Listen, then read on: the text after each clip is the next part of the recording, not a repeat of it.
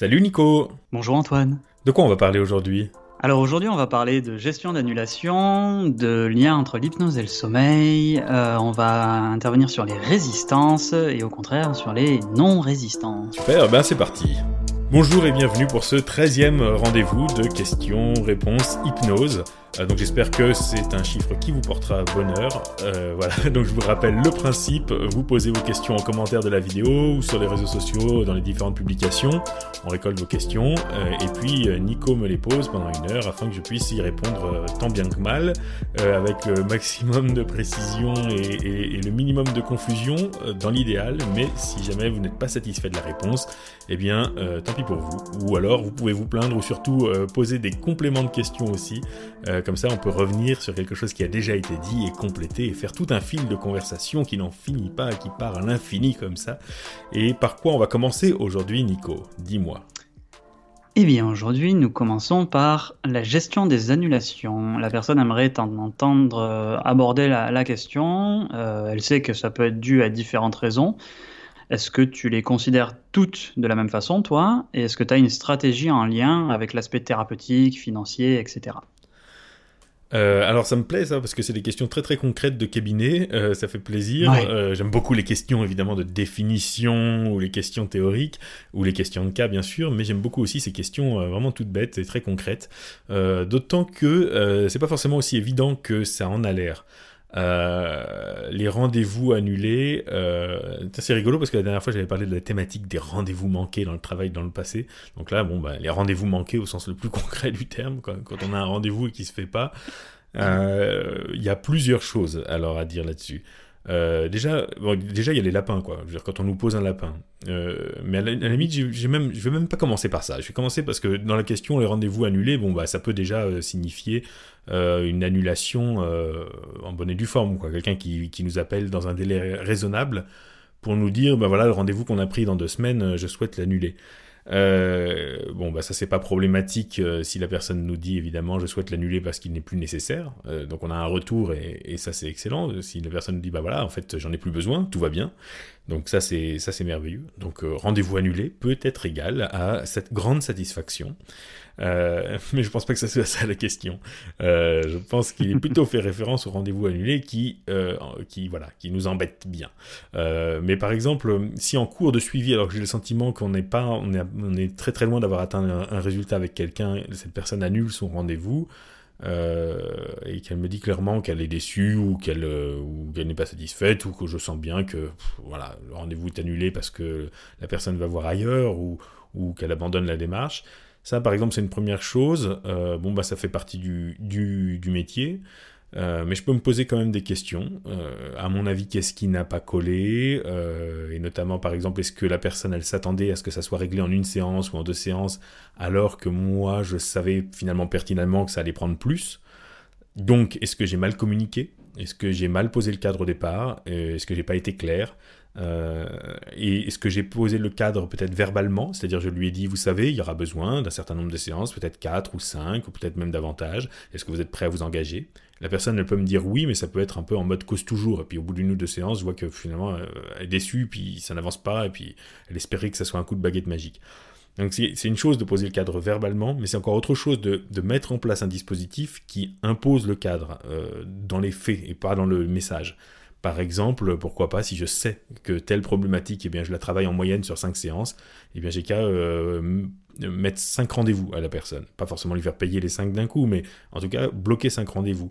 Euh, c'est vachement plus clair et plus concret, donc j'ai moins de chances d'avoir ce genre de déconvenu.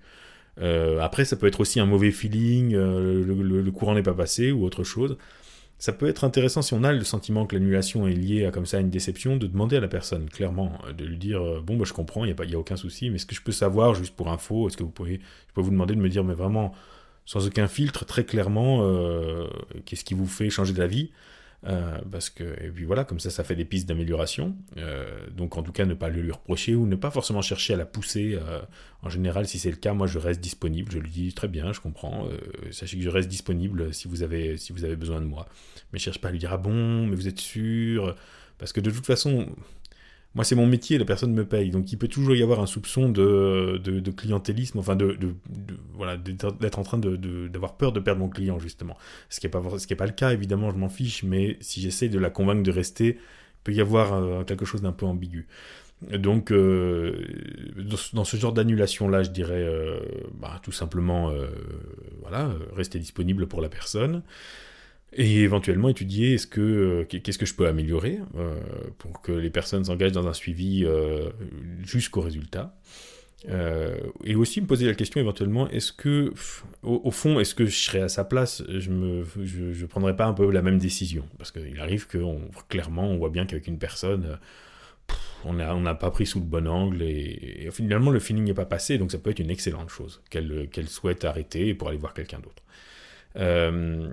Sinon, euh, si euh, la personne annule le rendez-vous avant même que je l'ai rencontré, par exemple, euh, alors là pour le coup c'est différent. Avant, donc j'ai un rendez-vous d'une personne que j'ai pas, que j'ai jamais vue, puis elle m'appelle pour annuler. Ça peut être que la suggestion a pris, c'est-à-dire qu'en fin de compte, la prise de rendez-vous, c'est pas forcément que la personne est inconsistante et pas sérieuse, ça peut être aussi que la prise de rendez-vous, c'est ça l'acte symbolique qu'il lui fallait. Euh, ou alors elle a été suggestionnée, à un moment donné, je lui ai dit quelque chose, je lui ai dit, je lui ai peut-être expliqué que son inconscient allait travailler sur quelque chose, et puis finalement ça a pris, et elle n'a plus besoin de me voir. Donc ça, bah écoute, écoute tant mieux, hein, si, si, la personne elle annule parce qu'elle n'a pas besoin, elle n'a plus besoin de venir me voir, tant mieux. Euh, tu lui demandes un avis positif à ce moment-là, comme quoi tu as résolu son problème sans même l'avoir ou pas? Ah oui, ça, oui. Euh, alors si, si, le problème est résolu sans même l'avoir, on peut lui dire mais mettez quand même un avis positif. Oui, j'ai trouvé excellent parce que j'ai même pas eu besoin de le rencontrer euh, pour que mon problème soit résolu. ou alors il m'a tellement peu inspiré confiance que j'ai préféré me, guérir avant pour pour pas être obligé de le voir, par exemple. à double tranchant. Ça peut être une chose comme ça. mais bon, je pense quand même qu'il est plus tôt fait allusion au rendez-vous annulé à la dernière minute ou ou, la veille au soir, ou le matin même, voire aux rendez-vous qui ne sont pas annulés, euh, quand on nous pose un lapin. Mhm.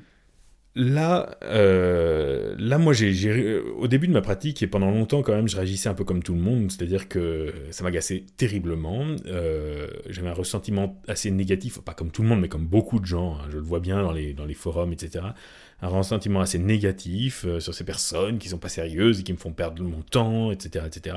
Ça m'arrivait d'essayer de les appeler, de leur laisser un message euh, sur leur répondeur, soit un message euh, un peu agacé, soit un message un peu culpabilisant, genre non mais si vous avez un souci, je comprends totalement, enfin ce qui peut m'arriver encore de faire, hein, rester à leur disposition, ouvrir la porte. Mais globalement, voilà, parfois vraiment essayer de les avoir au téléphone, en ligne, euh, quelque part pour régler le problème, enfin pour, savoir ce qui se passe, pour savoir s'ils ont une bonne excuse ou pas. Euh, bref, j'étais agacé par ça. Et en réalité, euh, je me suis, j'ai réalisé que c'était mon problème, que en fin de compte, euh, si je fais ce métier-là, il faut que je tienne compte du fait qu'il y aura un certain pourcentage de rendez-vous qui ne seront pas honorés. C'est comme ça. C'est-à-dire que si j'ai une usine qui fabrique des objets, je sais pas moi, des, des, des, des, pelles, euh, des pelles, voilà, eh bien, euh, dans mon usine qui fait des pelles, il y aura un certain pourcentage de malfaçons, donc de pelles qui seront mal faites. Le contrôleur, la personne qui contrôle un peu la qualité du travail, elle en foutra un certain pourcentage de côté. Donc dans les chiffres, dans le calcul comptable de départ, il faut tenir compte de cette marge-là. S'il y, a 5% par exemple de, de pertes, il y a 5% de perte, il faut en tenir compte. Donc si moi, en montant un cabinet euh, avec des rendez-vous, euh, avec des personnes humaines, euh, je ne tiens pas compte d'un certain pourcentage de rendez-vous qui ne seront pas honorés, c'est moi qui suis naïf et qui a une démarche presque immature et qui attend des gens qu'ils soient tout le temps et en toutes circonstances fidèles à leurs engagements et à leurs rendez-vous. c'est pas comme ça que ça se passe. Donc après, si je suis déçu ou si je dis oui, vous comprenez, ça me fait une perte, moi, d'argent, etc bah, c'est que j'ai mal calculé mon chiffre, j'ai mal calculé mon tarif, j'ai calculé mon tarif sans tenir compte de ça. Donc, euh, en général, c'est pas en général, c'est pas la raison. Hein. Il n'y a, clairement pas. Euh, je connais personne dont ça, qui soit ruiné par les, par les rendez-vous manqués. Euh, c'est plus un sentiment, ouais, un sentiment de bien d'injustice ou bien, ou bien quelque chose comme ça. alors qu'en fait, on ne sait pas, on ne connaît pas les raisons. On, on, travaille avec de l'humain. Et, à plus forte raison avec de l'humain qui est euh, même en détresse euh, pour beaucoup, ou en situation de faiblesse, ou en situation de paresse, c'est justement leur problème. Enfin, bref, avec des gens qui ont des problèmes. Donc, euh, a priori, on peut pas leur on peut encore moins leur demander d'être parfait que par rapport à des gens, je sais pas moi, dans une entreprise qui s'engagerait, qui serait payé pour. Non, là c'est différent. On a des gens qui peuvent avoir des peurs, par exemple. C'est-à-dire que la veille euh, ou le matin même ou à l'entrée du cabinet, ils peuvent très bien se désister parce qu'ils ont peur. Ils ont peur de différentes choses. Ils ont peur de, du, changement, ils ont peur de nous, ils ont peur de l'hypnose. Ils ont le, local ne leur inspire plus. Euh, on peut avoir des gens qui, renoncent pour des questions financières, on peut avoir des gens qui renoncent pour toutes sortes de raisons. Et j'ai envie de dire que, à mon avis, ce qui est intéressant, c'est de ne pas se poser la question de savoir si c'est des bonnes ou des mauvaises raisons. Parce que si je suis dans le, dans le truc de la personne doit me donner une raison, et, et, c'est moi qui vais juger si elle a une bonne raison ou une mauvaise raison, c'est que je suis dans un truc très infantilisant et je perds de temps et de l'énergie à essayer de la juger. Euh, il faut que ce soit un cas de force majeure, etc. etc. Ça changera rien de toute façon. Là. Si la personne n'est pas là, elle n'est pas là. Donc euh, il faut que je reste à la limite ouvert au fait de lui redonner un rendez-vous si je souhaite. Si je souhaite pas retravailler avec cette personne, bah, je lui dis bah, tant pis, euh, voilà, vous n'êtes pas venu, vous n'êtes pas venu. Euh, mais ça sert à rien d'essayer de régler des comptes. Euh, donc pareil, quand on met sur le site internet des politiques du genre, alors moi je le fais aussi, hein, des politiques du genre tout rendez-vous qui n'est pas, qui n'est pas annulé 24 heures à l'avance ou 48 heures à l'avance sera dû. Bon, on le met pour essayer de mettre un petit coup de pression, pour être sûr qu'il n'y ait pas trop de lapin, que les gens prennent pas la chose très trop à la légère. Mais en réalité, on ne peut pas facturer un rendez-vous qui n'a pas été, euh, une prestation de service qui n'a pas été rendue. C'est illégal, donc euh, de toute façon, on ne peut pas le faire. On n'envoie pas la facture aux gens euh, si la prestation n'a pas été rendue. Ils ont le droit de ne pas se rendre, ils ont le droit de changer d'avis. Donc euh, ça sert à rien de leur revendiquer, de leur dire ah non mais attendez vous aviez vu etc. Ça sert à rien du tout. On les récupérera pas comme ça, c'est mesquin, on perd du temps, on perd de l'énergie, euh, c'est petit et si on travaille dans ce métier-là, euh, faut, faut pas travailler avec de l'humain sur rendez-vous si on n'est pas prêt à ce que les humains, à ce qu'il y ait une marge de gens qui n'honoreront pas leur rendez-vous. Certains pour de bonnes raisons, d'autres non. Il y en a qui partiront en vacances et puis qui ont oublié d'annuler ou même qui ont décidé de pas appeler parce qu'ils ont eu la flemme. Il y en a qui ont oublié le rendez-vous alors ça, je trouve que c'est une excellente raison, parce que euh, après tout, quand on oublie un rendez-vous, on est vraiment euh, extrêmement désolé parce que on a oublié quoi. On pouvait pas, enfin c'est même pas de la mauvaise volonté, on a oublié. Euh, et puis à qui ça n'est pas arrivé surtout.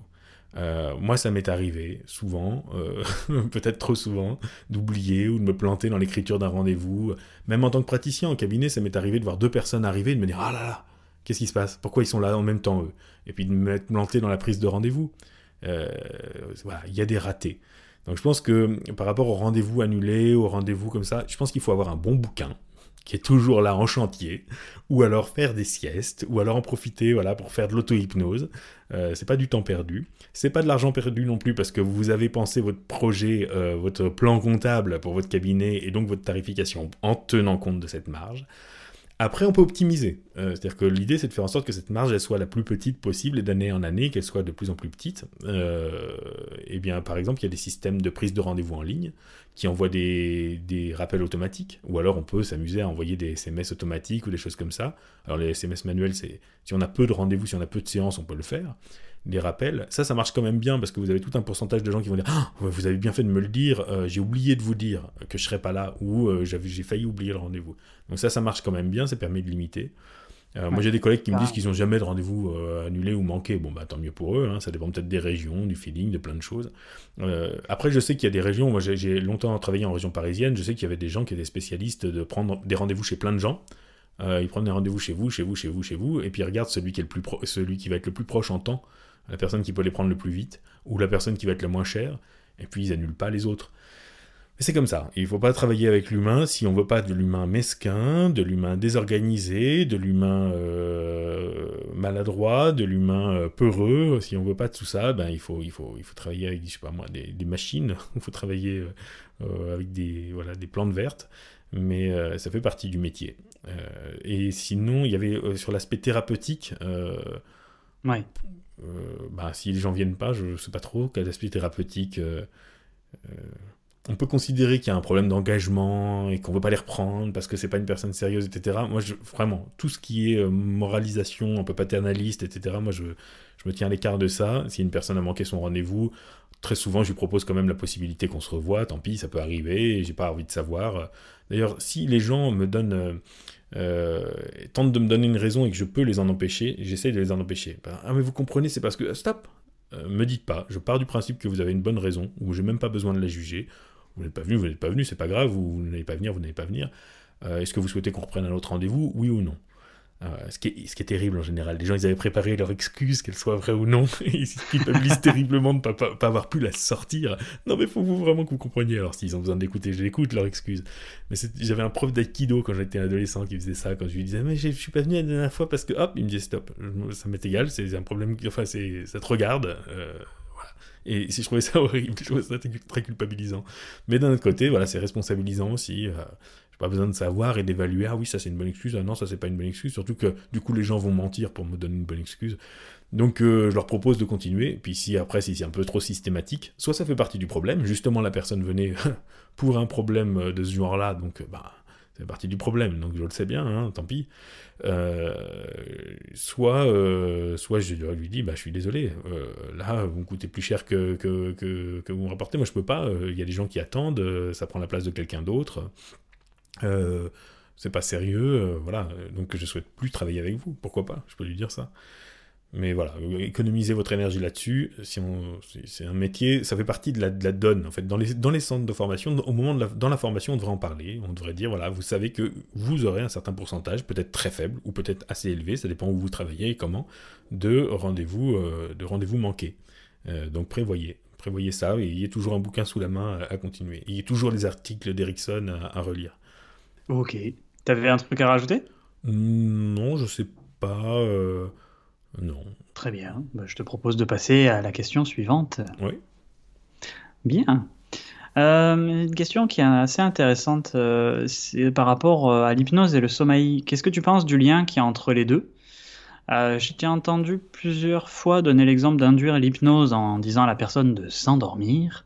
Est-ce que ça aide? Est-ce que ça aide euh, parce que ça peut aider une personne sur les troubles du sommeil aussi, par exemple. Et bah, bah, si ça peut l'aider, qu'est-ce que tu conseilles pour ça d'ailleurs?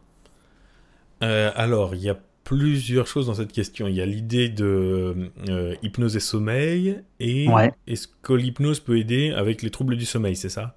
Est-ce que la suggestion de sommeil peut aider avec les troubles du sommeil? Euh, oui, de ce que j'en comprends, ça peut être ça. Et, euh, et pourquoi tu utilises cette. Euh, enfin, tu parles souvent d'hypnose et de, de, sommeil hypnotique. Oui.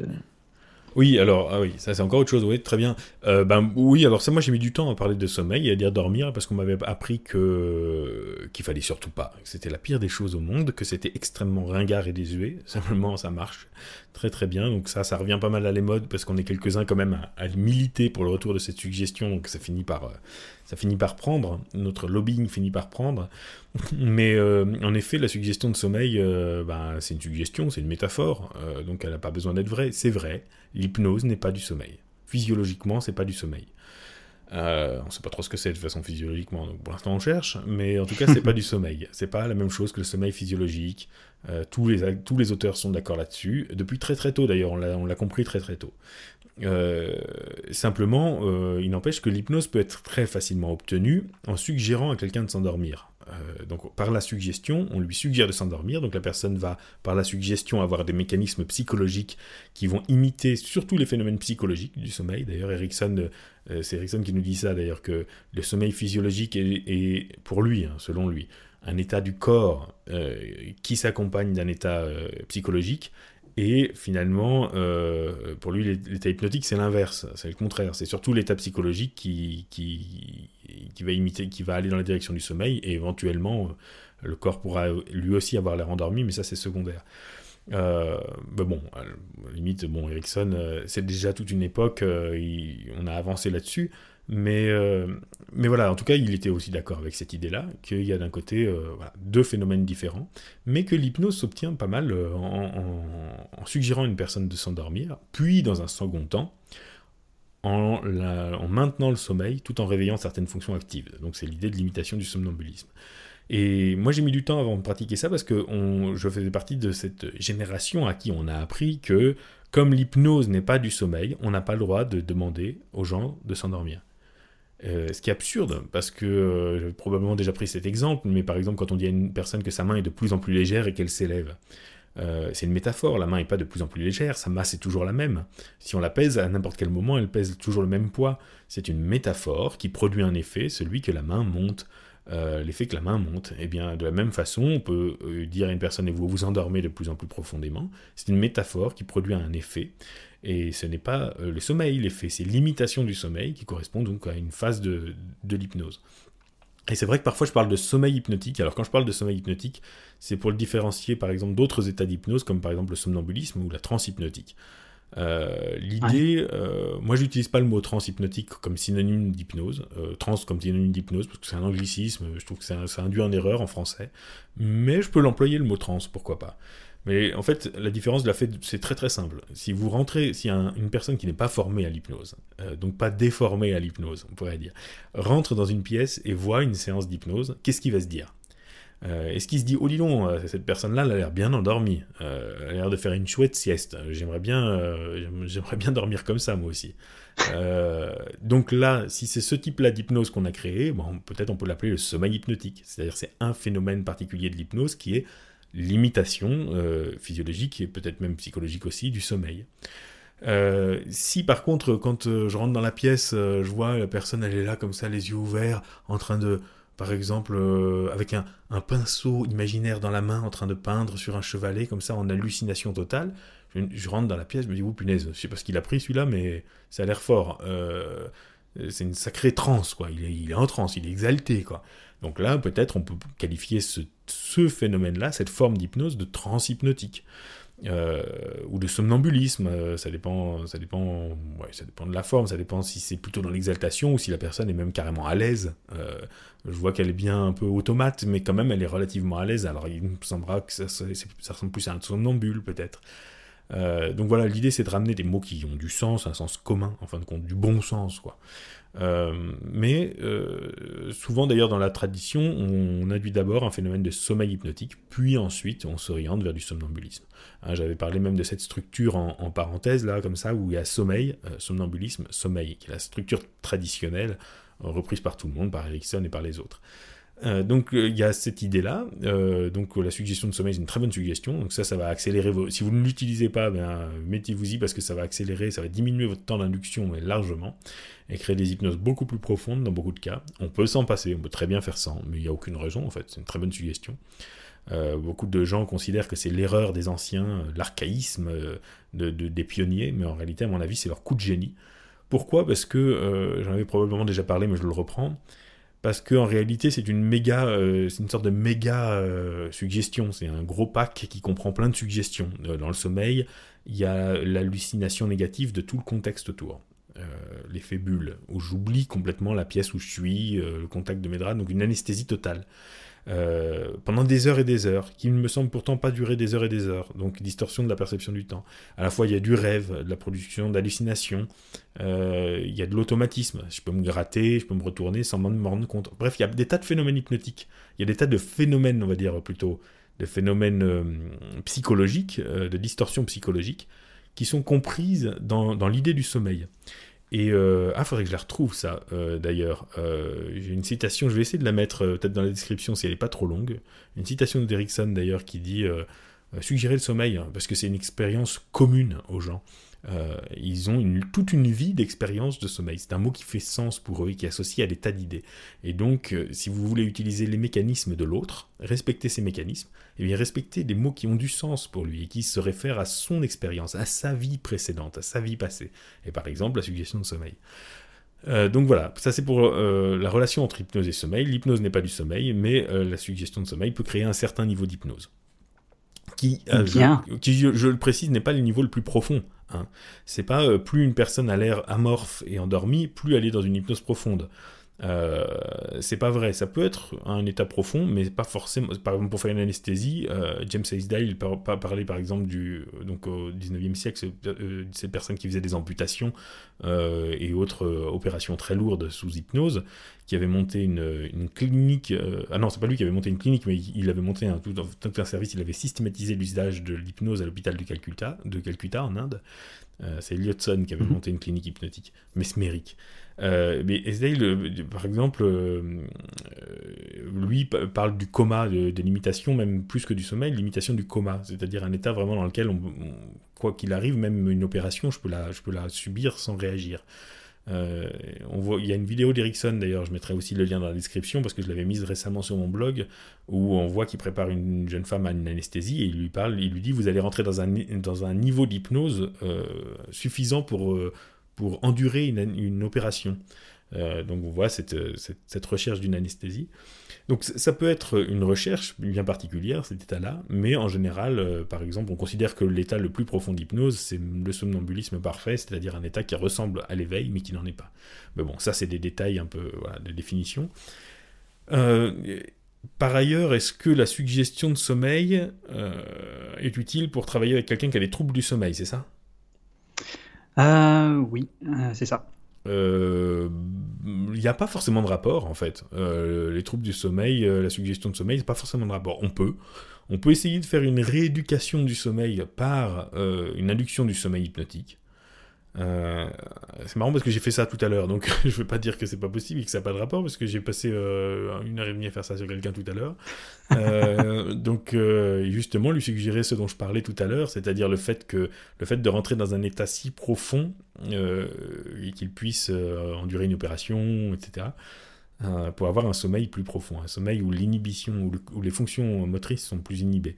Mais disons que en réalité, euh, les troubles du sommeil, j'en avais déjà un petit peu parlé, mais les troubles du sommeil, ça ne veut pas dire grand-chose. Enfin, si, ça veut dire quelque chose, mais c'est un symptôme. Euh, et encore, ça, regroupe plein de symptômes. Il y a des gens qui ont du mal à s'endormir, il y a des gens qui s'endorment bien, mais qui se réveillent facilement. Euh, il y a des gens qui font des nuits complètes, mais qui sont pas du tout reposés le lendemain quand ils se réveillent. Il y a des tas de façons de ne pas bien dormir. Et on considère en plus que, par exemple, si vous avez une personne qui dit « je me réveille trois fois dans la nuit », et que vous lui dites euh, mais le lendemain ah ben le lendemain nickel je suis très bien toute la journée. Et eh bien en fait en réalité bon, c'est peut-être juste sa façon de dormir. On considère que s'il y a, si, si, la personne est bien si elle n'a pas de problème il n'y a pas une façon idéale comme ça qui devrait être la même pour tout le monde de dormir. Euh, ça peut être une personne qui est décalée dans ses horaires tout simplement et qui essaie de se recaler mais qui n'y arrive pas. Enfin il y a plein, plein de façons de mal dormir et il y a plein de raisons pour ça. Euh, en général, ce qui peut être intéressant, c'est quand même de faire un bilan euh, nutritionnel d'abord, parce que les gens ne font pas forcément le lien, mais vraiment la façon dont ils s'alimentent en sucre, en sucre lent, euh, en caféine évidemment, enfin tout ce qui est tout ce qui peut fournir de l'énergie ou qui peut être des psychotropes, etc. Ça peut être vraiment très important. la question sur l'hygiène en général, quoi, c'est-à-dire est-ce que la personne elle passe toutes ses soirées sur un ordinateur? Enfin, il y a des causes, des causes immédiates mais bien souvent, il faut quand même admettre que euh, c'est un travail euh, plus profond qui va, qui va être euh, derrière ça. C'est-à-dire qu'on n'a que la personne se plaint de ça, mais il y a quelque chose derrière. probablement, par exemple, tout bêtement, je sais pas moi, une personne qui, son sommeil s'est détraqué il y a 15 ans parce que quand elle a eu des bébés, et puis 15 ans plus tard, ou 20 ans plus tard, ou 30 ans plus tard, ben, il s'est jamais remis. Donc évidemment, la cause euh, n'existe plus au présent, mais il n'empêche que voilà, il y a une vigilance qui s'est créée, euh, qu'elle a appris à avoir à ce moment-là parce qu'elle était utile pour pouvoir se réveiller, à, être à l'affût des besoins de ses enfants. Euh, cet apprentissage a empiété sur la qualité de son sommeil, mais c'était pas grave, c'était pas la priorité à l'époque cet apprentissage n'est plus actuel, comment est-ce que je peux faire pour le mettre à jour? Donc ça, c'est pas compliqué. Euh, dans une hypnose assez profonde, on peut discuter de ça avec la personne et lui demander si elle est d'accord pour euh, trouver les solutions pour la mettre à jour. Euh, ça se fait assez bien, en quelques séances, en général, on obtient d'excellents résultats. Ça peut être aussi une personne qui, je sais pas moi, s'est fait agresser un jour ou s'est fait cambrioler un jour à 3h du matin, et puis toutes les nuits à 3h du matin, il y a un truc qui, qui. Donc là, pareil, euh, il y a une, sorte de phobie qui s'est créée, c'est-à-dire une programmation d'un système de défense. Euh, non pas une phobie d'un objet, mais une phobie d'une heure. Euh, c'est-à-dire 3 heures du matin devient un objet de peur et il faut s'en protéger. donc il y a une nouvelle vigilance qui arrive.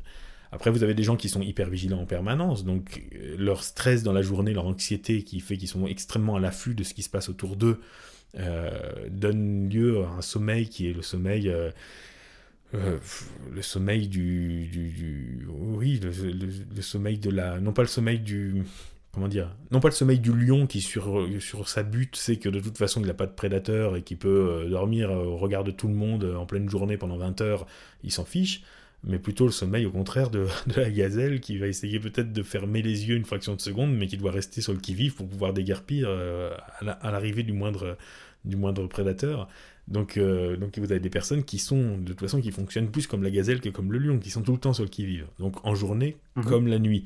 Donc en fin de compte, leur problème, il n'est pas tellement la nuit, il est, il est en permanence, euh, l'hypervigilance.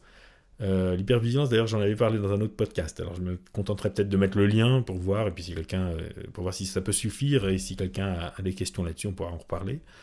Donc, bref, il y a plein de raisons, et je pense que globalement, quand même, c'est rarement, il faut rarement aborder le sommeil lui-même dans un premier temps.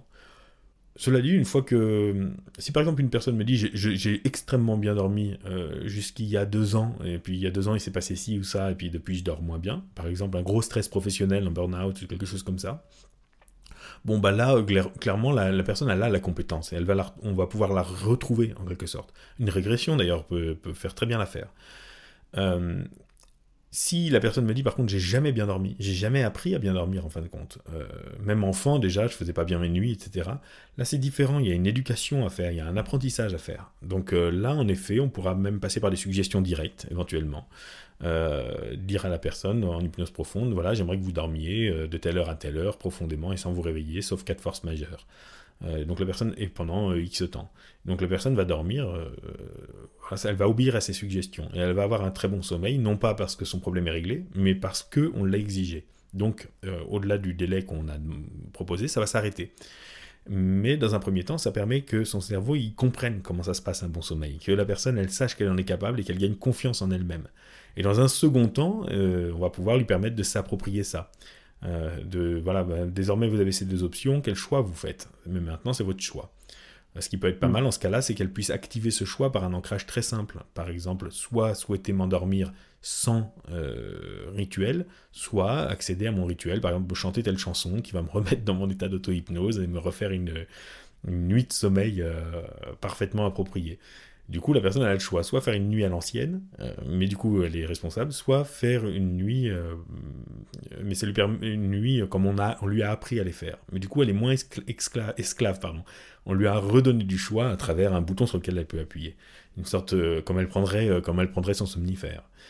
Il y, a, y, a, ça, il y a... Qu'est-ce que je peux dire de plus? Si, un truc que je fais souvent, moi, c'est de donner aux gens un exercice d'auto-hypnose, mais non pas à faire dans le lit au moment de s'endormir, parce que finalement, ça peut être à double tranchant. Parfois, les gens sont si détendus qu'ils se réveillent une demi-heure après en pleine forme. Donc, euh, ça peut être à double tranchant, l'auto-hypnose pour s'endormir.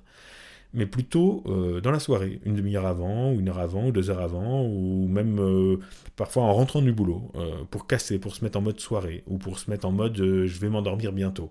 Donc ils font leur petit rituel d'auto-hypnose, un truc en général assez simple, genre une balade dans un lieu, voilà, mais y être suffisamment pour se couper du reste ou alors mhm. euh, un petit piquage de voilà le piqué du nez quoi euh, euh, une petite micro sieste très rapide.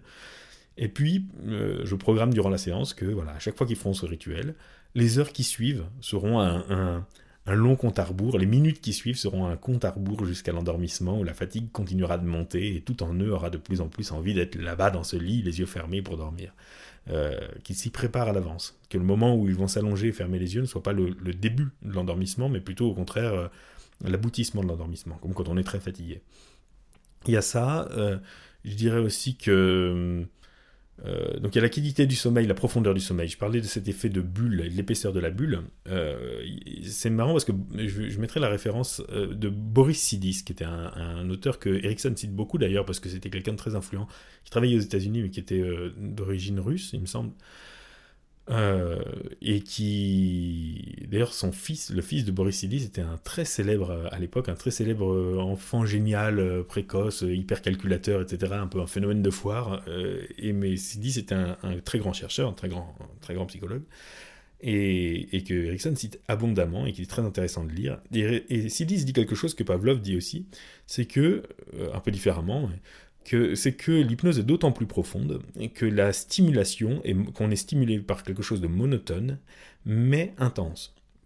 Et c'est intéressant, quand j'ai lu ça, ça m'a beaucoup questionné, mais je trouve ça très intéressant parce que, par exemple, euh, en fait, si vous regardez le sommeil d'un bébé, un, bébé qui s'endort alors qu'il est en mouvement, par exemple en voiture ou en poussette, ou alors qu'il y a beaucoup de bruit autour, genre au milieu d'une soirée, etc., il va, à ce moment-là, pour arriver à s'endormir, il va faire il va chasser tout ça, toutes ces simulations, il va les chasser loin, loin, loin, il va se créer un calme intérieur, un silence, il va devenir sourd à ces bruits, il va euh, se percevoir comme immobile, enfin bref, il est plus sensible à toutes ces stimulations-là. Et du coup, euh, il a créé une bulle si épaisse que derrière, il n'y a pas grand-chose qui puisse le réveiller, en fin de compte. Il aura un sommeil souvent très profond euh, et assez durable. Tandis que s'il s'endort euh, immobile tout seul dans son lit euh, et dans le silence, il y a plus de chances que le moindre grincement quand vous essayez d'endormir un bébé par exemple et qu'ensuite vous, partez euh, à pas de loup comme ça, le moindre grincement de parquet, et puis le bébé il se réveille parce qu'en fait c'est trop calme quelque part. Donc le grincement de parquet il s'entend. Il vaut presque mieux laisser une musique, une radio, quelque chose. Et en réalité, c'est la même loi qui fait que, en effet, l'hypnose peut être plus profonde, alors plus longue à créer, parce que la bulle, si elle est plus épaisse, elle est plus longue à créer, mais si c'est pas calme, euh, ça peut être plus profond. Euh, y a moins de, on est moins gêné par les bruits s'il y avait des bruits dès le départ. Euh, comme quelqu'un qui s'endort devant sa télé, par exemple. Il va au bout d'un moment ne plus entendre sa télé. Mais il va être réveillé par quoi? Pas par un bruit, par un silence. Par exemple, si quelqu'un arrive et éteint la télé, ça va le réveiller. Donc c'est pas une question de, volume de la stimulation, c'est une question de est-ce qu'elle est là ou est-ce qu'elle n'est pas là. Euh, et, donc, euh, euh, pourquoi je disais ça? Je sais plus. oui, si, parce que ça peut être, ça peut être un des éléments pour approfondir le sommeil. C'est-à-dire que le sommeil soit une bulle plus profonde, permettant à la personne de ne pas être dérangée. Souvent, elle s'est habituée pour régler ses problèmes de sommeil à, mettre un masque sur les yeux pour n'avoir aucune lumière, un environnement extrêmement calme et des boules caisses dans les oreilles, etc. Euh, du coup, euh, son, cerveau va se contenter bah, de, très peu de choses, parce que pour créer du silence, euh, bah, c'est déjà silencieux, donc il n'a pas besoin de grandes distorsions psychologiques et sensorielles. pour créer de l'immobilité, bah, il est déjà immobile. Pour créer du calme, c'est déjà calme. Donc bon, il ne va pas avoir besoin de créer un sommeil très profond pour le reposer. Le problème, c'est qu'au moindre bruit, au moindre truc, au moindre grattage, la personne va se réveiller. Donc ça peut être intéressant de lui apprendre à rentrer dans des états qui sont comme si euh, elle était dans un environnement perturbé. Euh, ça, c'est une chose. Euh, et puis, un autre truc auquel je pense, c'est la dissociation entre le corps et l'esprit. C'est souvent les personnes qui ont un sommeil assez léger, finalement, elles ont le corps, pas toujours, hein, mais souvent, elles ont le corps assez agité. Si elles rêvent qu'elles courent, leur cœur va s'accélérer, elles peuvent transpirer, se réveiller en sueur, avoir des mouvements dans les jambes, etc. Alors qu'une personne qui a un bon sommeil, il a une inhibition des fonctions motrices qui, est, bien bien profonde, on va dire, et il peut rêver qu'il court, il peut rêver qu'il est pourchassé par des tueurs, etc., etc., il peut être en panique intérieurement. S'il se réveille, il va se rendre compte que son cœur est tranquille, qu'il est bien, il était là dans son lit, d'ailleurs il a même peu de chances qu'il se réveille en fin de compte. Euh, il, a, a, a absolument le c'est le contraire d'un somnambule, il n'a aucune fonction somnambulique, alors pour le coup. Euh, et, ça, c'est quelque chose qu'on peut travailler en hypnose, euh, notamment grâce à la paralysie, grâce à la catalepsie, euh, vraiment immobiliser le corps et autoriser les pensées à s'émanciper de ça. Et on peut entraîner une personne à avoir une dissociation de plus en plus grande entre d'un côté ses pensées, qui peuvent être libres de rêver de choses et d'autres, et de ruminer toutes sortes de choses, même, même, même chiantes, je veux dire, même les problèmes de la journée, ou, voilà, de refaire le match de l'engueulade avec le patron, peu importe, le corps, lui, il s'en fout, il est indifférent, il fait sa tambouille, c'est-à-dire il dort, et puis un point c'est tout. Donc c'est apprendre, apprendre à la personne cette indifférence du corps par rapport aux pensées, qui est typique de la nuit, qui est du sommeil, et, le réveil, c'est l'inverse. Le réveil, c'est au contraire une, une, re. Euh, enfin, c'est quand l'un et l'autre fusionnent à nouveau. Donc euh, voilà ce, qui me vient à l'esprit euh, sur la question du, sommeil, qui va souvent de pair avec la question d'une mauvaise qualité de réveil d'ailleurs, mais bon.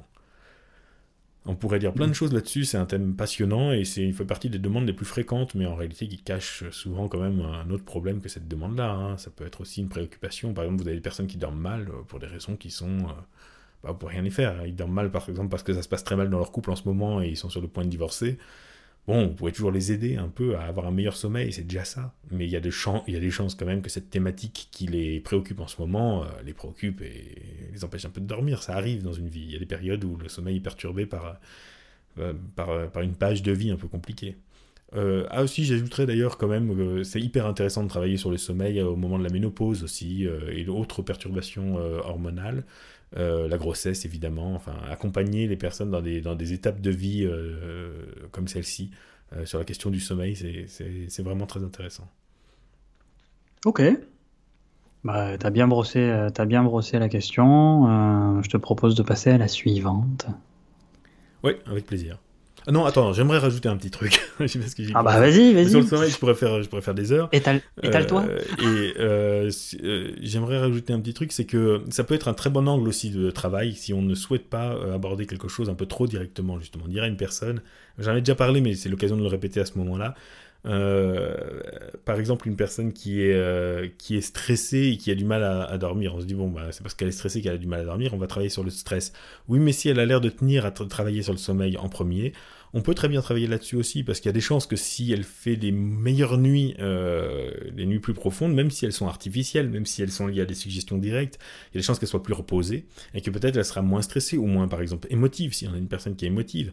Il y a des chances qu'une personne mieux reposée euh, gère mieux ses émotions, ou par exemple résiste mieux à ses addictions. Donc même à une personne, par exemple, qui est boulimique, euh, ça peut être intéressant de travailler sur la qualité de son sommeil si elle a un sommeil euh, qui n'est pas bon, parce que s'il y a un très bon sommeil déjà, ben, bah, c'est pas un angle.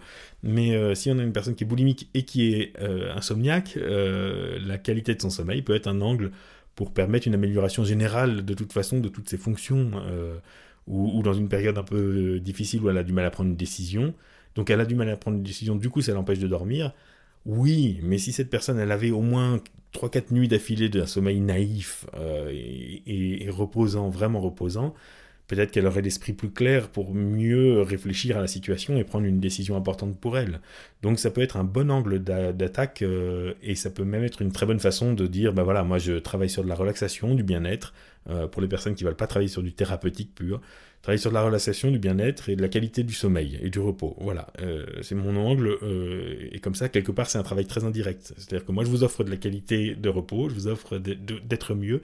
Ce que vous en faites de ce mieux-être, ce que vous en faites de l'énergie dont vous disposez et comment vous la mobilisez pour résoudre par vous-même vos troubles euh, ça, ça me regarde pas d'une certaine façon. Ou par exemple, faites une psychothérapie avec euh, quelqu'un qui fait par exemple des TCC. Moi, je m'occupe de vous faire mieux dormir.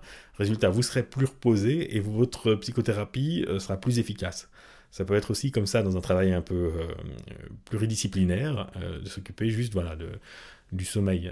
ça peut être pas mal et de travailler aussi sur des pourquoi pas des micro-sommeils aussi, les sommeils de skipper, un peu les micro-sommeils, apprendre une auto-hypnose reposante. On dit parfois que l'hypnose, on dit parfois que, je sais pas, il y a des gens qui disent une minute d'hypnose égale 3 heures de sommeil, on entend plein de chiffres comme ça. C'est pas forcément vrai, ça dépend ce qu'on fait dans l'hypnose. si on y fait beaucoup de mhm. travail, en général, les gens sont crevés après une séance et ils disent ah, il faut que j'aille me coucher. Mais ça peut être vrai. Si on fait cette suggestion, ça peut être extrêmement reposant. Donc pourquoi pas apprendre une auto-hypnose aux gens qui soit une façon de, gagner du repos aussi à différents moments de la journée. Euh, ça peut être pas mal aussi parce qu'il y a moins l'angoisse de la nuit, il y a moins des choses comme ça. Après, s'il y a des cauchemars récurrents, etc., il peut y avoir des traumas, et là, bon, ou des psychotraumas, des, psychotraumas, des choses comme ça. Bon, là, c'est encore autre chose. Hein, c'est un travail de fond. Euh. mais, ça, mais voilà, tout ça pour revenir sur ce, truc que j'ai souvent dit déjà. le travail de fond, c'est une chose, et c'est très intéressant, mais ça n'exclut pas aussi qu'un travail d'apaisement superficiel puisse être aussi extrêmement valable, et parfois même amener un changement de fond. Donc voilà ce que je voulais rajouter, rapidement. voilà. Bien. Alors, je vais te poser la prochaine question. Euh, une personne qui aimerait bien que tu reviennes sur la, sur la question des résistances. Alors par rapport à deux choses. Euh, la première, ce serait en lien avec la confiance que la personne attribue au praticien.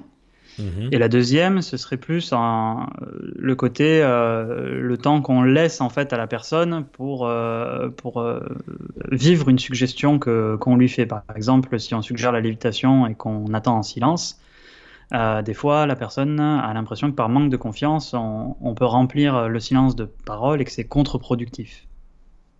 D'accord, d'accord, d'accord. Bon, c'est un gros thème, la résistance. J'aurais pas dû m'étaler autant sur le sommeil, mais enfin, tant, ah, tant mieux, c'est bien. Alors, euh, sur... Euh, bon, ça va me donner l'occasion de parler des résistances en général, parce qu'il me semble qu'on n'en a pas quand même beaucoup parlé, alors que c'est vraiment un très gros thème. Pendant longtemps... On était sur du spécifique, effectivement. Ouais, ouais, ouais j'ai dû en parler à l'occasion sur des choses très spécifiques. Euh, euh, pendant longtemps, moi, je, tenais un discours un peu, voilà, dès qu'on parlait de résistance, il n'y a pas de résistance, voyons, il n'y a que des praticiens incompétents ou des choses comme ça. Euh, bon, ouais, c'est sympa, c'est des slogans, mais mais ne pas nommer quelque chose, ça empêche aussi parfois de le résoudre et de comprendre de quoi on parle quand on parle de résistance. Euh, quand un praticien en hypnose parle de résistance, il parle bel et bien de choses qui lui résistent a priori, c'est-à-dire soit pour l'induction, soit pour le changement, mais j'essaye des choses et puis ça me résiste, j'y arrive pas. Alors certes, oui, c'est beaucoup souvent une question de compétence. Mais quand on a dit ça, voilà, on a, oui, certes, mais ça n'empêche qu'il y a quelque chose qui me résiste. Euh, donc, euh, donc c'est pour ça que quand on parle de résistance, je pense qu'on est quand même un peu obligé de parler de résistance avec un S parce qu'il y a quand même énormément de choses qui rentrent dans cette catégorie-là. Euh, il y a vraiment, ouais, et donc il y a une première chose qui est, on va dire, les résistances liées à l'hypnose elle-même. Euh, c'est-à-dire que d'abord, l'hypnose est porteuse de certaines peurs, certaines appréhensions. Par exemple, la peur de révéler des secrets ou de faire des choses embarrassantes.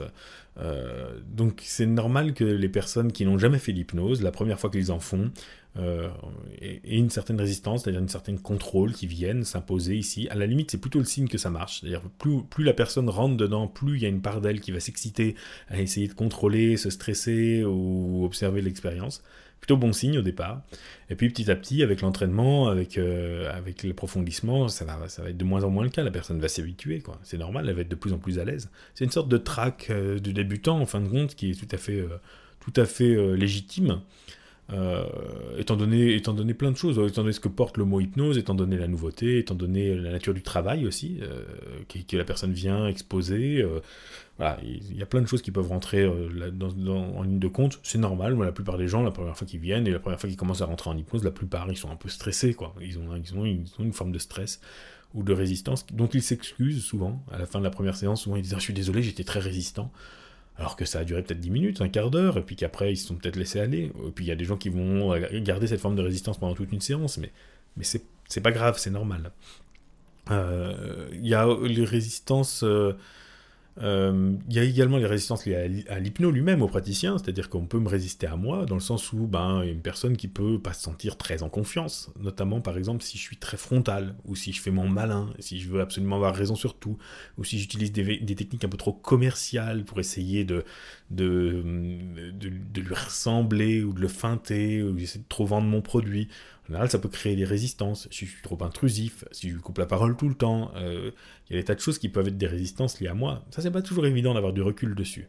C'est bien en ce cas-là de filmer des séances et de les regarder avec son superviseur. Et un superviseur qui va être franc et qui va dire écoute, moi là, euh, à la place de la personne, je réagis pareil. Là, tu vois comment elle s'est tendue là Bah oui, mais euh, regarde ce que tu viens de lui couper la parole pour lui donner une leçon de vie alors qu'elle était en train de te confier quelque chose d'intime. Euh, donc c'est pas toujours facile à entendre, mais euh, ça peut être vraiment intéressant de regarder si nous aussi on crée pas des résistances par notre attitude. Moi j'ai longtemps cru que j'étais pas euh, réceptif parce qu'on m'abordait comme ça, on m'abordait de façon très frontale à base de ah ouais tu résistes, c'est ce qu'on va voir. et on mettait aussi des alors très frontal et à la fois, fait très viril et musclé et à la fois par des tas de techniques. Euh, et moi, j'avais appris l'hypnose, donc je les connaissais, les techniques. Des techniques indirectes. Donc forcément, mon cerveau euh, s'excitait euh, pour essayer de les démêler. Et en fin de compte, j'étais malgré moi résistant, mais c'était pas ma faute, en fait. C'était la façon dont on m'abordait qui créait des résistances. la première fois que je suis parti vraiment comme une fleur, c'est la fois où, un, un, collègue, Gérald Vassel, si tu écoutes, voilà, petit clin d'œil, euh, et qui, m'a pris avec beaucoup de simplicité, avec beaucoup d'humilité, et, je suis rentré vraiment euh, hyper facilement. Euh, c'était, extraordinaire, et j'ai eu des effets à cette séance parce qu'elle était plus profonde. et puis après, j'en ai eu d'autres des expériences concluantes, mais il a fallu ça. Il a fallu quelqu'un qui y aille avec simplicité. donc il y a la résistance au praticien lui-même et à la méthode aussi. Hein. Ça, Erickson insiste beaucoup là-dessus pour le coup. Il y a des méthodes. On a, quand j'ai, si j'ai une idée en tête, je vais essayer de faire rentrer la personne dedans. Genre, l'hypnose, ça doit se faire les yeux fermés. Ben ouais, mais j'ai des personnes, il y a des personnes qui rentrent hyper bien en hypnose, mais très profond les yeux ouverts. Et si vous leur demandez de fermer les yeux, ils sont pas à l'aise. Et du coup, ils tiquent. Euh, c'est dommage. Euh, ou pareil, debout, par exemple. Une personne qui réfléchit énormément, vous la mettez debout, et eh bien, elle a plein de sensations en provenance de son corps, et, et probablement, elle va se laisser aller beaucoup mieux. Euh, donc, si moi j'ai une vision très étriquée de l'hypnose et que je veux absolument faire rentrer les gens dans ma vision de l'hypnose, l'hypnose c'est fermés, l'hypnose c'est ceci, l'hypnose c'est cela. Il y, a des, il y a de fortes chances que dans le lot, il y a des gens, ben, ça leur convient pas parce que j'ai pas une vision, j'ai pas assez de, j'ai pas, pas assez d'ouverture d'esprit de ce point de vue-là. Donc, ça peut être une résistance à la méthode qui est proposée, qui ne convient pas à la personne. La résistance, euh, euh, dans la question, il y avait la question du temps, euh, du silence du temps, de la, lévitation du bras, donc c'est clair, il faut être honnête quand même, c'est très très très souvent une question de temps, la résistance aussi. C'est-à-dire qu'on va considérer qu'une personne est résistante parce qu'on ne lui laisse pas assez de temps. Par exemple, je, je mets une main en catalepsie et je lui dis, quand je lâcherai votre main, elle va remonter, elle va monter toute seule, jusqu'à votre visage. Puis je vois, je la lâche, je vois qu'il se passe rien, je vois qu'il se passe rien, une minute après, je suis là, ben J'insiste, euh, et elle monte, elle monte, elle monte de plus en plus, comme si elle était accrochée des millions de ballons d'hélium euh, accrochés à votre poignet, euh, comme si elle était légère, légère, légère. Et en fait, c'était logique de la question d'ailleurs, et c'est tout à fait juste. Là, je montre, je dis quoi? Je dis votre main monte et j'ai des gros doutes sur la question. En fait, en gros, ce que je dis, c'est ça. En gros, je dis, j'y crois pas une seconde. Du coup, c'est pour ça que j'insiste. C'est-à-dire que j'exprime mon doute, et forcément, ça met une pression à l'autre. Et plus on met de pression à l'autre, plus il est vigilant au phénomène, plus il est vigilant au phénomène, plus, euh, plus ça va mettre de temps, voire ça va bloquer. Euh, je mets de la pression. Alors qu'à la limite, il vaut mieux soit se taire, avec une grande confiance, pourquoi pas. Euh, votre main va monter, puis je me tais, et puis j'attends. Mais cela dit, la personne peut se sentir un peu trop présente. Ça peut quand même lui mettre une pression, le silence. Euh, soit euh, faire diversion, euh, votre main va monter toute seule. Tenez, pendant ce temps-là, dites-moi, vous êtes venu comment? En bus? Ah bon, vous avez pris quelle ligne? Ah d'accord, il y avait du monde ce matin? Non, d'accord, ah bah oui, parce qu'en ce moment... On parle de choses et d'autres. Et il y a de fortes chances que pendant qu'on parle de choses et d'autres, le processus inconscient se fait d'autant mieux. bon, ça peut être ça, ça peut être d'autres choses. Donc je peux remplir, je peux parler, au contraire. Hein. Ça peut être bien, ça évite que la personne entende ses propres pensées. Mais je parle pour rien dire, c'est-à-dire je parle pour laisser du temps. Donc ça c'est une chose. Euh, c'est pas forcément le silence pour le silence, pour faire des grandes, euh, des grandes envolées lyriques sur le silence, la qualité du silence. Voilà, en général pour parler du silence on est obligé de le rompre. Hein. Oh le silence, c'est formidable, hein, les gens qui se taisent, il hein, n'y a pas mieux. Bon, bref, c'est bien beau et ça peut avoir en effet de la valeur, mais ce qui est vraiment valable, c'est souvent le temps. Donc, euh, même si je le remplis, même si je viens du remplissage, euh, ça, peut même être, ça peut aider la personne, mais je, laisse quand même du temps au phénomène pour se faire. Parce que si au bout d'une minute, la main n'est pas montée assez et que je dis bon ben vous êtes résistant, en réalité la personne n'est pas résistante, c'était en train de se faire. Peut-être que cette personne, il lui fallait 10 minutes ou un quart d'heure pour avoir une lévitation du bras, ou une heure. C'est moi qui ai proposé un truc et qui suis pas prêt à l'assumer derrière. Donc, euh, en effet, c'est souvent une question de temps. Et, c'est pour ça que le mot résistance, il n'est pas synonyme de blocage, il est positif. Il y a une résistance dans le sens électrique du terme, presque, euh, qu'on pourrait presque mesurer en homme. Euh, c'est-à-dire que la suggestion va prendre un certain temps pour donner lieu à une réponse chez la personne. Et chez cette personne-là, ça prend un peu plus de temps. Donc il faut. c'est moi qui suis résistant à sa lévitation par mon impatience. donc c'est souvent ça, en fait, le truc. Pareil, euh, si une personne, par exemple, me dit je suis très inconfortable sur votre fauteuil, et je lui dis bah tant pis, euh, démerdez-vous, euh, vous êtes sur le fauteuil, vous êtes sur le fauteuil, imaginez que vous êtes confortable, ou ça serait comment si vous étiez confortable? Je suis en train d'être résistant à ce qu'il me dit, il me dit un truc tout simple, il me dit vous avez pas un autre fauteuil, on peut pas se mettre debout, on peut pas s'asseoir par terre, enfin c'est pas bien compliqué, c'est moi qui suis résistant à ce qu'il est en train de me dire. Donc il faut savoir aussi quand même être un peu ouvert. mais tout à l'heure, je parlais quand même de la peur du travail. C'est-à-dire que la résistance n'est pas toujours non plus technique ou par rapport à l'hypnose, c'est aussi que la personne, elle vient parfois pour travailler sur quelque chose qui lui est intime, qui est profond, qui risque de changer sa vie, et il y a des parts d'elle qui ont peur aussi euh, de ce qui pourrait arriver, qui appréhendent ça, ou qui ont le trac, ou parce que ça fait un moment qu'ils en rêvent, ou qu'ils ont programmé le rendez-vous, etc. Donc euh, bon, tout ça, ça rentre en jeu, donc c'est tant mieux, c'est très bien. Donc là, pareil, pas brusquer. Plus je veux brusquer la personne vers l'hypnose, plus il y a des chances qu'elle se, qu'elle se braque et qu'elle freine. Euh, alors que si je, lui dis, bah, on va prendre tout le temps nécessaire hein, pour aller vers l'hypnose, il y a des chances qu'au contraire, elle se dise, bah non, euh, allons-y quoi. Et c'est pareil pour le changement. Plus je veux pousser la personne à être heureuse, à changer plein de choses dans sa vie le plus vite possible, comme un coup de baguette magique, plus il y a des choses à l'intérieur qui risquent de dire, oh là là, attendez, pas si vite. Moi, c'est beaucoup de choses pour moi quand même, hein, et donc elle risque de résister.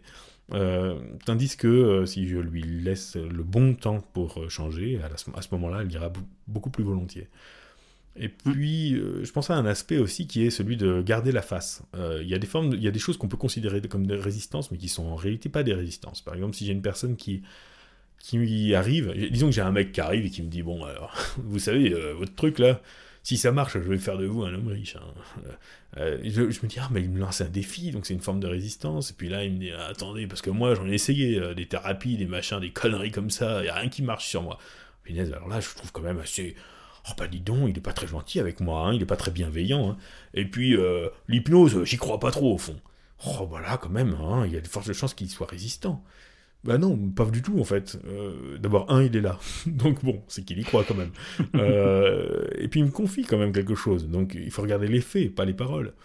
Puis c'est peut-être juste quelqu'un qui sait que euh, dans 5 minutes ou dans 10 minutes ou dans un quart d'heure, il sera comme un petit garçon en train de pleurer sur ses problèmes de dépendance affective et ça sera adorable et mignon, mais ça sera voilà, une forme de, façon de, de, donner quelque chose de très pudique Et donc il a besoin pendant 5 minutes de donner le change, de garder la face, de dominer un peu, euh, pourquoi pas quoi. Pourquoi pas? Pourquoi pas en ce cas-là l'accepter, laisser faire et dire ah oui, ah bah oui, vous avez raison, ah bah oui, tout à fait. Bon, eh, c'est fini votre manège, mais faut pas essayer forcément de montrer qu'on l'a vu, mais simplement on laisse cette, phase, cette phase-là se faire. Euh, c'est une sorte de négociation, la personne me dit ok, en gros qu'est-ce que me dit la personne? Elle me dit je vais y rentrer dans votre truc, mais... S'il vous plaît, acceptez, acceptez mon truc, acceptez ma négociation, acceptez ma, voilà, acceptez ce que je vais faire au départ, là, mon petit théâtre. Et ensuite, moi, j'accepterai tout ce que vous me proposerez derrière. Euh, donc il y a ça, il y a ce petit, ce petit quart d'heure ou ces petites cinq minutes euh, qui lui appartiennent, où la personne a parfois besoin voilà, de, faire son, son pattern ou son, son, truc, son numéro. Et c'est une, façon de, c'est une façon de donner le change, de garder la face. Donc ça, ça peut être aussi quelque chose qu'on considère à tort comme une résistance. C'est de l'info. De toute façon, il n'y a pas vraiment de résistance. Enfin, c'est de l'info. La personne m'explique comment elle marche et comment elle souhaite rentrer en hypnose. Je, je, mettrai en, référence, là, euh, je ne sais pas si je l'avais déjà mis ou pas, mais cet article qu'il faut lire, relire et connaître par cœur, euh, d'Erickson qui cite cette jeune femme qui souhaitait fumer une cigarette avant une démonstration d'hypnose. Euh, je ne vais pas décrire le cas entièrement ici, parce que ça prendrait du temps, mais franchement, il faut le lire, le relire et le connaître par cœur, parce que c'est vraiment un très très bon exemple. C'est un morceau de, l'évangile de, l'hypnotiste. Donc ne jamais brusquer, bien sûr. Euh, et en effet, oui, en effet, la surabondance de parole. On sait très bien, par exemple, quand on donne un discours, quand on fait une conférence, que plus on a le trac, moins on est à l'aise, plus on parle. Et plus on parle sans laisser de silence. Euh, pareil en, séance aussi, c'est vrai qu'il y a un équilibre dans la parole, euh, savoir glisser les silences, ça montre une confiance. Donc voilà. Et, mais en tout cas, il ne faut pas croire que la, résistance, ça soit une anomalie et que ça soit négatif. Surtout pas. Ça fait partie, c'est plutôt une norme, c'est plutôt très bien même. Il y a des personnes qui n'ont pas assez de résistance. une grosse partie de notre travail consiste à rajouter de la résistance chez des gens qui n'en ont pas assez. donc c'est c'est en fait on est en train d'observer un circuit électrique pour voir qu'est-ce qui cloche, est-ce qu'il y a assez ou pas assez de résistance. Mais la résistance c'est une, pièce du circuit. C'est pas quelque chose, c'est pas euh, c'est pas un virus dans un ordinateur, c'est pas quelque chose à supprimer, c'est pas le, le, diable. C'est ça fait partie des, des, mécanismes psychologiques, les différentes résistances en jeu, les différents temps. Euh, euh, par exemple, une personne qui est trop émotive, c'est souvent une personne qui, dont les, idées donnent lieu à des manifestations dans son corps qui sont trop rapides. Il n'y a pas assez de résistance, il n'y a pas assez de temps euh, entre l'idée et, la réponse idéocorporelle. Donc ça, par exemple, il faut augmenter la résistance. Donc c'est un très joli mot. Euh, en plus, c'est un mot qui historiquement évoque d'excellentes choses. Donc bon, de, l'héroïsme d'une certaine façon. Donc si une personne dit je pense que je serai résistant, c'est quand même une référence assez positive. Donc au final, cette, ce mot que je dis, mais ça n'existe pas, les résistances, c'est un mythe, etc. Non, je pense que ça existe et que c'est même, il y en a même beaucoup, beaucoup de formes et que c'est formidable et que c'est très intéressant et qu'il faut se penser dessus, avoir différentes techniques, euh, différents outils, mais surtout, surtout, surtout, surtout, avoir beaucoup de patience. Et on verra, on voit mm. qu'une grande partie des résistances disparaissent. Et pas hésiter à poser des questions aussi, plutôt que d'affirmer des choses. Ça, mm. ça aussi, ça enlève pas mal de résistance. Mais surtout euh, dans ce que tu dis, la question du temps là, euh, pour l'avoir euh, vécu moi en séance et pour l'avoir, pour en avoir discuté avec pas mal de praticiens, les gens justement qui ont besoin de plus de temps, ils sont ravis généralement à la fin de la séance que justement on ait pris, enfin on leur ait laissé le temps de travailler. Moi, c'était les personnes qui m'ont dit ah mais je pensais pas que ça pourrait travailler autant pendant cette séance là, j'ai vécu des trucs de dingue. Alors que toi, tu vois juste une lévitation de bras ou un bras qui descend, mm. mais pour eux, c'est quelque chose d'incroyable. Quoi. Bon, de toute façon, quand on, a, quand on a lancé quelque chose et qu'il est en train de se passer un truc euh, mm. à l'intérieur de la personne, bah, à ce moment-là, on attend à côté. Hein, on n'a rien besoin de rajouter un petit très bien de plus en plus de temps en temps pour euh, qu'on est là. Euh, mm. Pour bien montrer qu'on n'est pas en train de traîner sur son ordinateur hein, ou sur son téléphone, mais. Euh, mais sinon, voilà, il se passe un truc, il se passe un truc, hein, c'est plus notre partie, quoi. tout, très bien, tant mieux, on attend. Mais c'est vrai qu'en formation, par exemple, je demande souvent le feedback aux élèves. Euh, qu'est-ce qui, dans les, qu'est-ce qui, dans les exercices qu'on vous a fait, euh, pourrait être amélioré ou qu'est-ce qui a bien fonctionné? Euh, et, souvent, ce qu'ils disent, c'est j'aimerais, quand j'aurais aimé qu'on me laisse plus de temps ou ce qui a bien fonctionné, c'est qu'on m'a laissé du temps. c'est mm. vraiment le truc qui revient le plus. Et les gens qui ont déjà des expériences en hypnose et qui découvrent des degrés d'hypnose qui ils, se croyaient résistants et puis finalement, waouh, ils ont décroché.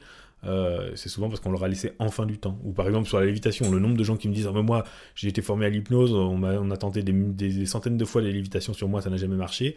À un moment donné, euh, ils vont faire l'expérience avec quelqu'un d'autre. Waouh, là ça a marché. Pourquoi? Bah, Parce qu'on leur a laissé plus de temps euh, mm. et moins de pression. Donc c'est souvent ça qui joue quand même, vraiment souvent. Mm. je suis assez d'accord. Tout à l'heure, tu parlais de, manque de résistance et ça tombe bien, c'était la prochaine question. Oui. qui est... Alors là, pour le coup, la personne a vraiment bien détaillé le cas. Il y a une question à la fin. Est-ce que tu es prêt à entendre l'intégralité de sa question? Vas-y, allez, je m'accroche alors. C'est attentif. Hum, j'ai vu deux fois cet homme de plus de 50 ans qui est dans une situation familiale douloureuse depuis longtemps. Il me semble hypnotisé par sa situation. Lors de la première séance, on a échangé et créé le rapport et on a fait quelques phénomènes hypnotiques. En seconde séance, hypnose, exercice hypnotique d'échauffement et induction et il plonge dans un sommeil hypnotique assez profond. Alors il est assis sur une chaise avec un bon signaling que j'ai par ailleurs relancé en cours de travail pour le passer des mains à la tête et être certaine que ça continuait à suivre. Attends, attends. Ce qui était Oui. J'essaie de me figurer un peu la chose et de mémoriser. Ok, vas-y. Peut-être on mettra la question euh, en intégralité euh, dans la description alors, ou dans les commentaires pour que les gens puissent la relire. Ce sera sympa. vas-y, continue. Euh, donc du coup, la personne vérifie, c'est confirmé par le client qui avait la sensation de dormir, mais qui m'a dit que c'était une part de lui qui répondait, il laissait juste faire.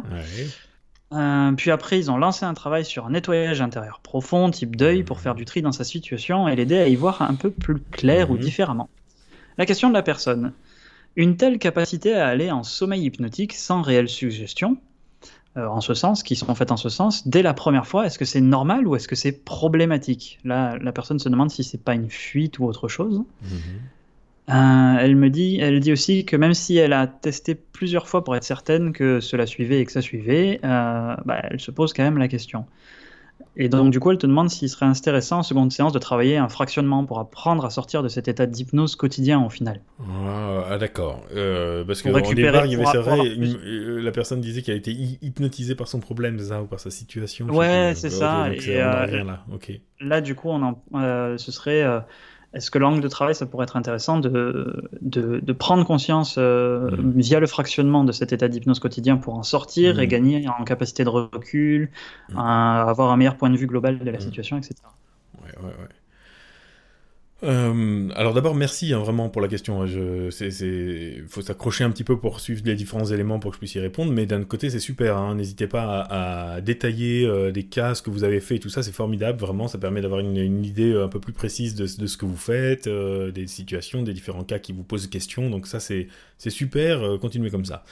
simplement là, je suis même pas sûr d'avoir très bien compris quel était le problème de la personne et pourquoi elle venait. je sais pas si c'est dans la question ou pas, mais. Euh, j'ai compris euh. ce, qui, a été fait par, par le praticien, mais je ne sais plus de quoi se plaigner en fait. Mais bon. Hum, c'est qu'elle est hypnotisée, euh, hypnotisée par la situation, de la situation familiale douloureuse depuis longtemps. Ouais, bon, on n'en sait pas, tellement plus, mais enfin c'est pas grave, on n'a pas tellement besoin d'en savoir plus. Ok.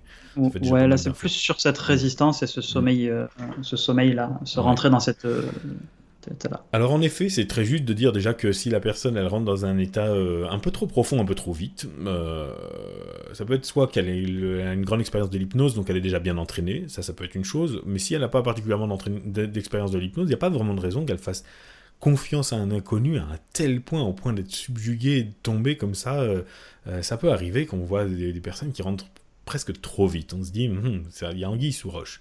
Et en effet, on peut se dire, est-ce que la personne ne serait pas finalement dans une sorte d'état d'hypnose permanent? Ce qui, ce qui l'amènerait à. En fait, si la personne est dans un état d'hypnose permanent, euh, il suffit d'un claquement de doigts pour qu'elle donne les signes d'une hypnose profonde très très rapidement.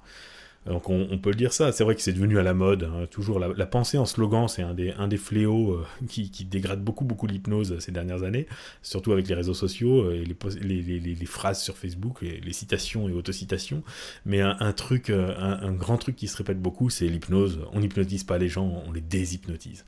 Bon, c'est Bandler qui disait ça, mais parce que c'était tiré aussi d'Erickson, etc. Mais il y avait un contexte pour ça, c'est-à-dire qu'il y a certaines personnes, et en effet, pour qui c'est vrai. Euh, je pense pas que ce soit, c'est pas très intéressant de, le généraliser parce que du coup, ça perd son sens comme phrase. Mais il y a certaines personnes pour qui c'est vrai. On voit bien qu'en effet, euh, en réalité, le, travail qu'on va faire va surtout consister à les déshypnotiser, c'est-à-dire qu'elles sont dans un état quotidien qui est un état euh, qui a toutes les caractéristiques d'un état d'hypnose. Et d'ailleurs, on n'a pas besoin d'induire une, un état d'hypnose chez ces personnes-là. Euh, c'est extrêmement rapide, elles y sont, elles y vont très très vite. Euh, et c'est pas, enfin, c'est vrai chez certains petits, certains enfants, même si j'ai largement surestimé, ça aussi c'est un peu un mythe chez les enfants, le fait qu'ils vivent dans une hypnose permanente, c'est pas vrai, c'est pas tellement vrai. on pourra en reparler à l'occasion, mais mais il y a des adultes voilà qui sont dans cet état-là. Déjà, il faut vérifier s'ils sont pas sous médicaments, parce qu'il y, y, a des médicaments et des psychotropes, des antidépresseurs, des choses comme ça qui peuvent donner ce phénomène-là.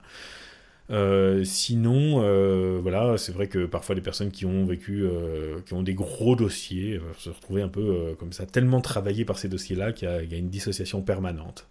Alors, il faut voir, hein, ce qui est intéressant, c'est de les renvoyer vers un psychiatre pour avoir un premier diagnostic et pour avoir éventuellement une confirmation qu'un travail avec l'hypnose pourra être profitable et, n'est pas contre-indiqué. Parce que ça, peut, ça peut quand même tomber sous le coup d'une d'une euh, voilà, catégorie de psychopathologie qui relève de la psychiatrie. Donc il faut, ça je le mettrais, en fait, une personne qui rentre vraiment trop trop trop facilement en hypnose, de temps en temps ça peut être vraiment justement un signe, euh, un indice euh, qu'il faut quand même établir un diagnostic avec un, qu'un psychiatre ou un psychologue doit, habilité au diagnostic doit établir un diagnostic. ça peut, au pire, enfin voilà, dans le doute, ça, autant le faire quoi.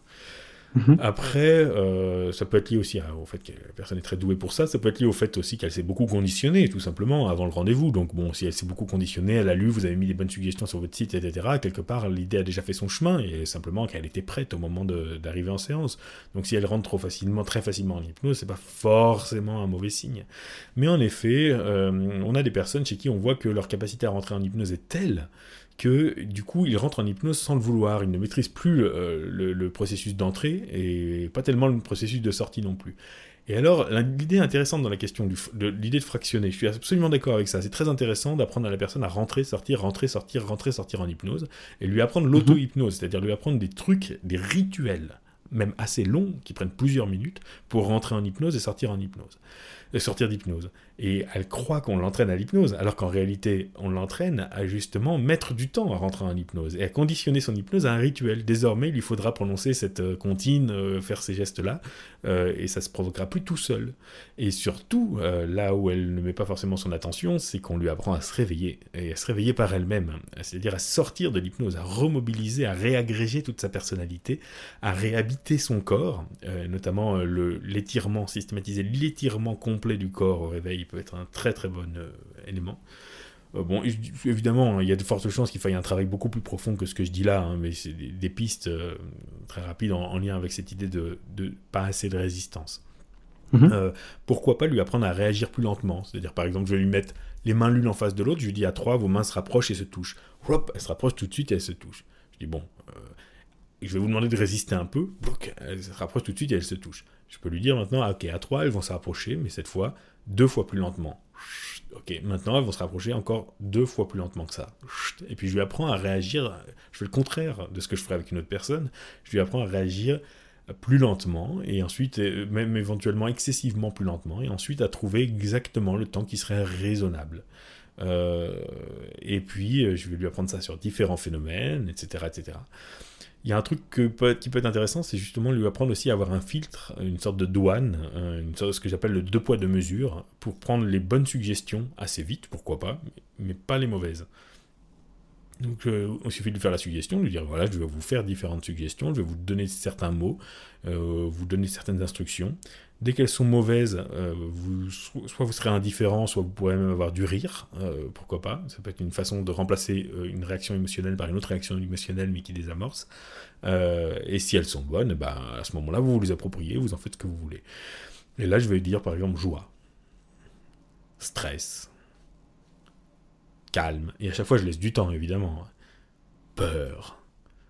Et je vais, ou alors je peux donner des instructions, euh, détendez-vous de plus en plus, euh, ayez de plus en plus envie de vomir, etc. Donc je vais en donner des positifs et puis des négatives, euh, et pour voir si la personne est capable de, résister comme ça, de créer de la, enfin de, de, développer une sorte de résistance qui peut passer par l'humour, qui peut passer par le rejet, par la colère, mais des façons de résister aux suggestions négatives. Ah, ça me fait penser à un cas que j'avais oublié. Bah, je vais mettre l'article, je vais mettre le lien aussi à un article de mon blog. Une dame comme ça qui était venue me voir parce qu'elle elle se considérait comme extrêmement naïve et avait été euh, manipulée très souvent par des hommes. Et on avait fait tout un travail sur la synesthésie. On avait, je lui avais développé, il me semble, de, regarderai l'article que j'avais fait sur mon blog là-dessus. Euh, je, mettrai donc le lien dans la description de la vidéo. Euh, mais je, je l'avais entraîné à développer euh, des saveurs par rapport aux suggestions. Donc elle avait des dégoûts et des goûts par rapport à ce qu'on lui disait. Par exemple, si on lui disait stress, ça lui créait un, un dégoût. donc elle pouvait reconnaître dans sa bouche que c'était une mauvaise suggestion. Et surtout, si une personne était euh, mal intentionnée, elle avait soudain un goût, euh, un mauvais goût dans la bouche. Si une personne était bien intentionnée, elle avait un bon goût dans la bouche. Bref, son corps lui donnait un indice euh, à travers ça.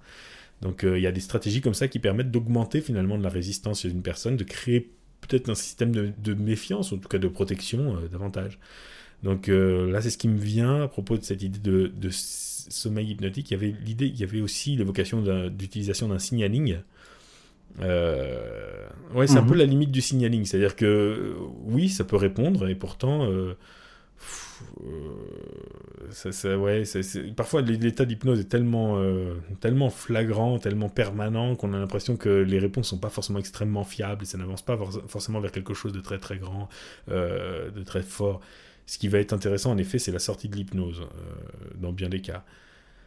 Euh, mais par contre, ça, peut être intéressant quand même de travailler au signaling avec des personnes comme ça au fur et à mesure pour créer justement, pour travailler avec de l'hypnose de moins en moins profonde. Euh, c'est-à-dire qu'au fur et à mesure qu'on va faire des séances et leur apprendre à résister, travailler avec de l'hypnose de plus en plus légère, de plus en plus localisée, où au lieu qu'elle soit comme possédés par leur inconscient dans un état complet d'hypnose, eh bien, on se contente juste de signaux idéomoteurs, en leur disant, bah, vous allez rester réveillé euh, au bout d'un moment, pour leur dire, voilà, durant toute cette séance, je vais vous demander de ne surtout pas rentrer en hypnose. Vous allez rester parfaitement présent et conscient, penser à des choses et d'autres, etc. Vous allez pouvoir euh, bouger sur votre chaise, me parler, etc. Il y a juste votre bras gauche qui sera en hypnose. Euh, et votre bras gauche va me dire oui ou non de telle et telle manière. Euh, je vais lui poser des questions, ou alors on peut faire l'écriture automatique, mais justement pour localiser l'hypnose à juste une partie du corps. Donc c'est leur apprendre au contraire justement à avoir vraiment, euh, à ne pas, à ne pas, euh, à ne pas déstructurer toute leur personnalité à chaque fois qu'il y a un mécanisme inconscient qui surgit, mais juste localiser. Et précisément ce signal oui-non, par exemple, qui va se localiser sur la main, ensuite on pourra le localiser ben, dans le corps, par exemple. ce qui est pas bête aussi, c'est de leur apprendre à avoir le corps qui est attiré vers l'arrière ou le corps qui est attiré vers l'avant. Et, donc, euh, ils peuvent poser des questions à leur inconscient de façon très discrète, en sentant que leur corps va vers l'avant ou vers l'arrière. Ou si une personne leur inspire confiance, le corps va légèrement vers l'avant. Si une personne ne leur inspire pas confiance, le corps va légèrement vers l'arrière. Et voilà, on peut avoir un mécanisme comme ça. Enfin, on peut créer des mécanismes, des mécanismes de méfiance ou des mécanismes de, où la personne va mieux écouter euh, son inconscient sans que son inconscient ait besoin d'être présent et de parler à sa place. Il va rester là où il est mais il va avoir un petit canal à travers lequel il va quand même pouvoir souffler des réponses et communiquer des infos. Mais sans s'inviter, sans, sans, occuper le devant de la scène en disant Allez, pousse-toi de là, c'est moi qui m'y mets. Euh, non, il reste dans les coulisses, mais il peut souffler, ou il a le trou du souffleur en quelque sorte. Donc voilà ce qui me vient là-dessus. Ce qui permet de sortir de l'état d'hypnose quotidien, mais de gagner en capacité de recul, parce que justement tu t'en sers euh, à bon escient et avec juste ce qu'il faut pour pouvoir. Euh, regarder la scène sans en être complètement hypnotisé et au contraire pour être euh, acteur de ce changement-là, enfin de cette situation et de la changer quoi. Oui, et d'ailleurs, euh, du coup, c'est écologique parce qu'il n'y a pas un déni de cette, euh, de, ce, de cette part inconsciente qui a envie de s'exprimer, si c'est le cas, mais plutôt lui offrir des moyens de s'exprimer qui ne, qui ne permettent pas à la personne d'être en permanence dissociée. Donc c'est intéressant. Euh, j'ajouterais que quand même, euh, une chose qui... Euh, ça, peut être un type d'hypnose extrêmement passive.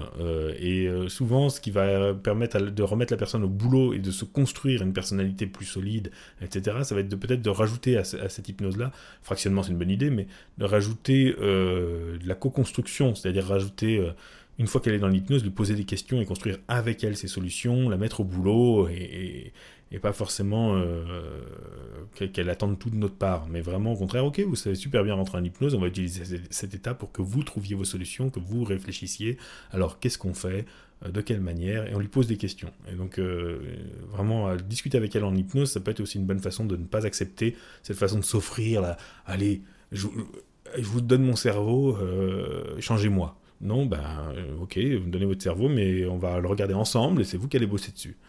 Euh, mm. Donc ça, ça peut être une, bonne chose pour créer de la, pas de la résistance, mais créer du répondant finalement. Donc pour créer du répondant, il faut poser des questions. Ok. Avais-tu un complément à apporter ou est-ce que c'est bon pour toi? Parce que je pense que tu as pas mal répondu là. Bon, on pourra toujours revenir dessus s'il y a des, questions complémentaires, mais la résistance, c'est un...